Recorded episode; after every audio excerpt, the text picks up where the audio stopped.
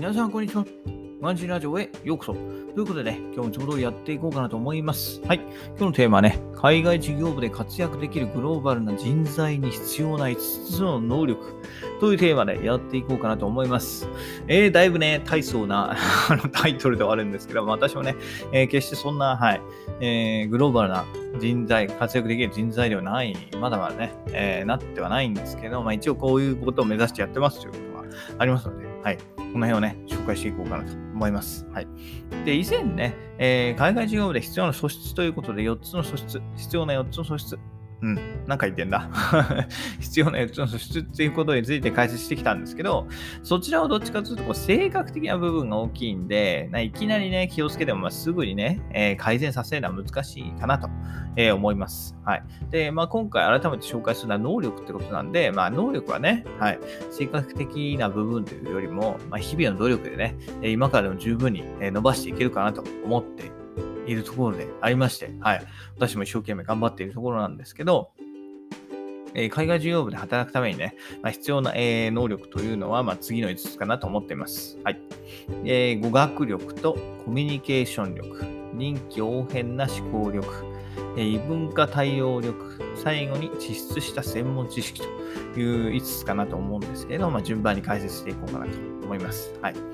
で、まあ、まず1番の語学力ですよね。まあ、これは言わずもがなですよね。もう、はい。海外で仕事する以上、日本語だけ、日本語ではどうにもならないと。ね、というところで、まあ、英語なり、あとは中国語、はい。あとはフランス語なのかな？うん、フランス語も結構ね、はい。えー話されてる子多いんで、まあ、その辺、はい。は、まあ、できたらなというふうに思うんですけど、まあ、特にこだわりがなければ、まずは英語ですよね。何事も英語かなと思います。はい。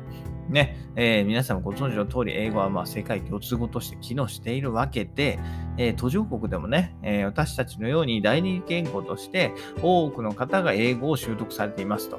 はい。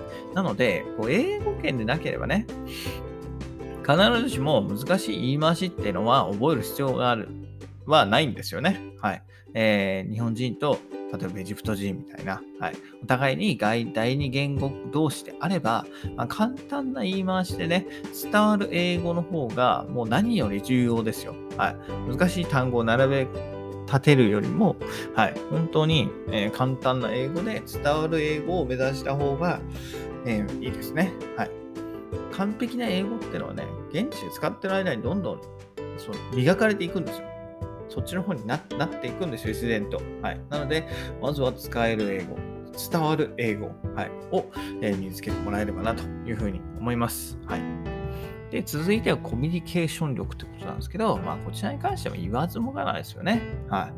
えー日本の仕事においてもね、えー必要なんですよ、コミュニケーション力。はい。仕事は一人ではできませんからね。はい。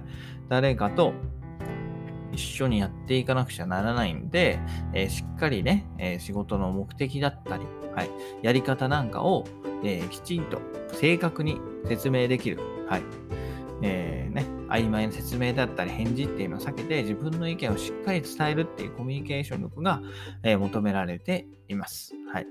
まあ、時にはね、相手の意見も聞き入れて、こう、柔軟に話を進めていくことも求られてはいるんですけど、まあ、いずれにしてもね、えー仲間と一緒に仕事をやっていくわけなんで、えー仲間と協力してね、えー進めていくためには、はい、相手とのコミュニケーションっていうのが必要になってくるんで、はい、コミュニケーション力が大事かなというふうに思います。はい。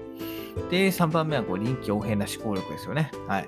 こう日本のビジネスでは想像しにくいんですけど、海外で会議やると、こう一度決まった方針をもう一回ね、ひっくり返してくる、えーお客さんもいて、まあ、それがね、はい、むしろ日常茶飯事なんですよね。はい。う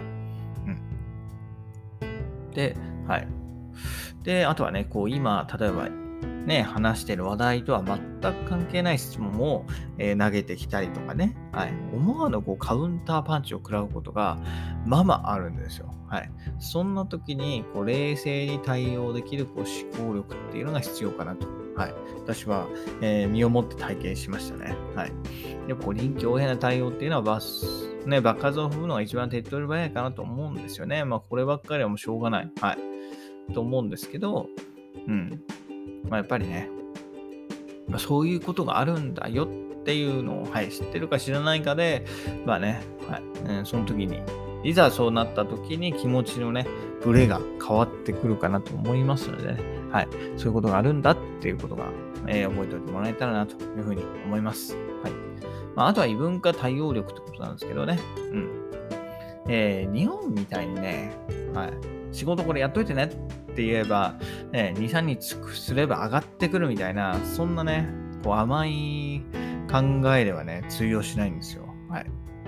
やっぱりこう国民性ね、海外は、まあ、国民性が全く日本とは全く違うので、まあね、うん。お願いした仕事に対してもこう期限を設けたり、進捗状況をね、常に確認したりと、えー、そういう仕組みが大切かなと思います。はい。うん。今日やっといてねとか、はい。で、それをね、例えば5時前に渡すとか、そういうのも良くないですよね。えー、時間外をね、暗に、えー、強制するようなね、対応も NG です。はい。ね、しっかり、こう、はい。現実的な期限で、まあ、進捗的、進捗もちゃんと確認してあげると。はい。依頼しっぱなしじゃなくて、依頼した人の責任を持ってね、えー、その人が終わるまで見守ってあげると。そういう、えー、ね、対応力も必要かなと思います。はい。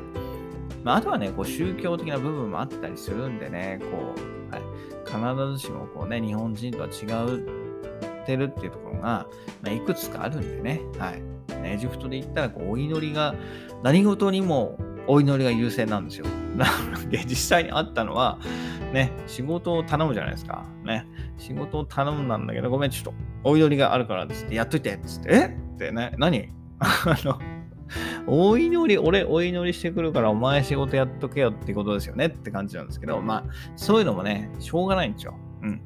そういう宗教的な部分もある。日本人にはね、宗教的なところ、宗教なんかないから、そういうのがわからないんですよね。はい。何しにお祈り行くのかっていうのもよくわかってないし、はい。そういうのもあるんですけど、ね、えー、そういうね、はい。えー、日本のやり方が全てじゃないんだっていうね、そういうところを、まあ、理解した上で、えー、現地で仕事されるのはいいかなと思います。はい。うんまあ、あとはね、えー、最後、実質した専門知識ということで、はい。やっぱ海外で仕事する以上ね、やっぱね、今まで4つね、あってもダメなんですよ。自分が何ができるかっていうところですよね。はい。現地行って英語で話す。じゃあ英語で話す。何を自分で英語で話せるか。何をお客さんにギブできるかっていうところが全員求められてくるんですよね。はい。自分には何ができて、自分の専門は何かっていうのを考えてね、それをね、えー、伸ばしていきましょう。はい。うん。専門知識の勉強はね、必ずしも日本の技術をね、学ぶだけではありません。はい。例えば、こう、世界のトレンドがどこに向かっているかとかね、はい。海外のメーカーはどうしているとかね、そういうのを、えー、学ぶだけでもね、専門知識を学べるし、英語力アップにもつながるんで、えー、ぜひね、そういう英語の文章だか、英語のね、レポートなんかも、まあ、日本にいる間から見ておくのはいいのかなというふうに思います。はい。うん、で、えー、最後に簡単にまとめなんですけど、まあ、海外で活躍できる人材に必要な5つの能力ということで、えー、紹介しました。はい、1つ目が語学力。2つ目、コミュニケーション力。3つ目が臨機応変な思考力。4つ目、異文化対応力。で、5つ目が、えー、実質した専門知識と。はい。で、この5つが重要かなと思います。はい。で、この5つね、え、日本でも伸ばせるもの、え、そうでないものとあるので、まあ、今の環境でできるところから、え、始めてみてはいいんじゃないかなと思います。はい。こうや海外での、ね、仕事っていうのが、ね、予期せぬトラブルの連続なんですよね。日本では絶対起きないようなトラブルがまま起きるんで、まあ、それが冷静にね、対処するためにね、えーこれらの能力だったり、はい、自分の専門知識なんかを磨いてね、えー、自信をつけていければなというふうに思います。はい。えー、ぜひね、えー、目指している方はね、チャレンジしてみてくださいといったところで、えー、今日はね、え海外で活躍できる人材に必要な5つの能力ということで、え解説いたしました。それではまた明日、バイバイ !Have a nice day!